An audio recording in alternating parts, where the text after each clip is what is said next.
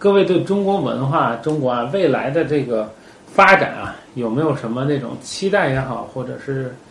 憧憬，或者说你觉得想你想从中国文化里了解到更多或学到更多的东西，有没有来谈一谈这方面的？我希望更多捷克人会去努力的了解中国文化，然后呢，中国人他们就是到捷克的时候，也要抓住时间去更多地方，然后观察我们的文化。在捷克，就是到处都有城堡，你们都可以就是啊、怎么说呢？就是接触到捷克文化，到处都有，所以就是希望更多中国人就是有机会出国啊、到欧洲去旅游啊，然后也不用担心，我们会帮助你们就是学我们的文化。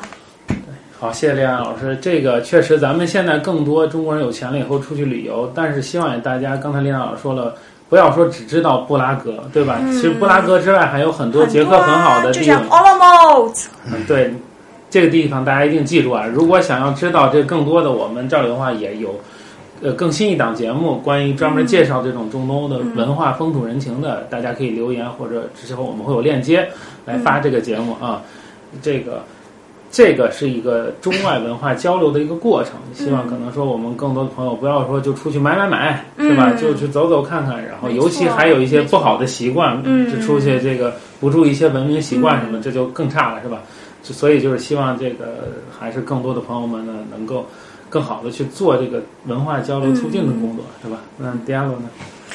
其实我对那个未来的期待可能是有两两个点。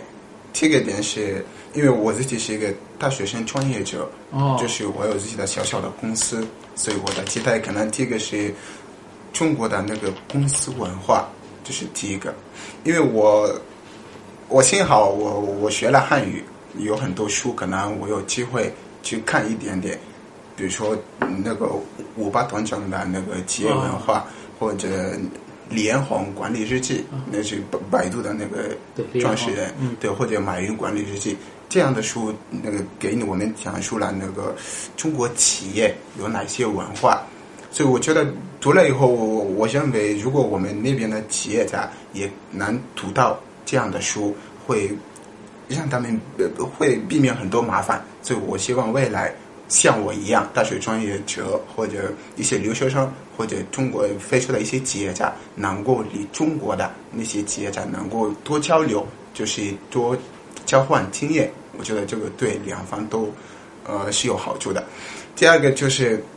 非洲的市场很长时间是一个销售市场，也就是说我们没有那个工业化，没有的，我们不知道。呃现在有有一些，但是还是不不是很不是很好的对对，所以我们希望中国的一些那个企业，比如说那些工厂，能够到我们那边，就是去去见工厂，啊，对，让我们因为这这个对我们的就业也好，这对那个企业家的那个思想也都是有好处的。所以我希望从这两点，为未未来中国的那个文化跟我们呢多交流一下。这个迪亚洛可以说是我们这个创新创业双创人才！我也补充说一下，这个他在马里的这个公司啊，做的是什么呢？做的就是网页信息分类，就是可以说是马里版的阿里巴巴最早这个。所以我们也期望这个迪亚洛也早日成为这个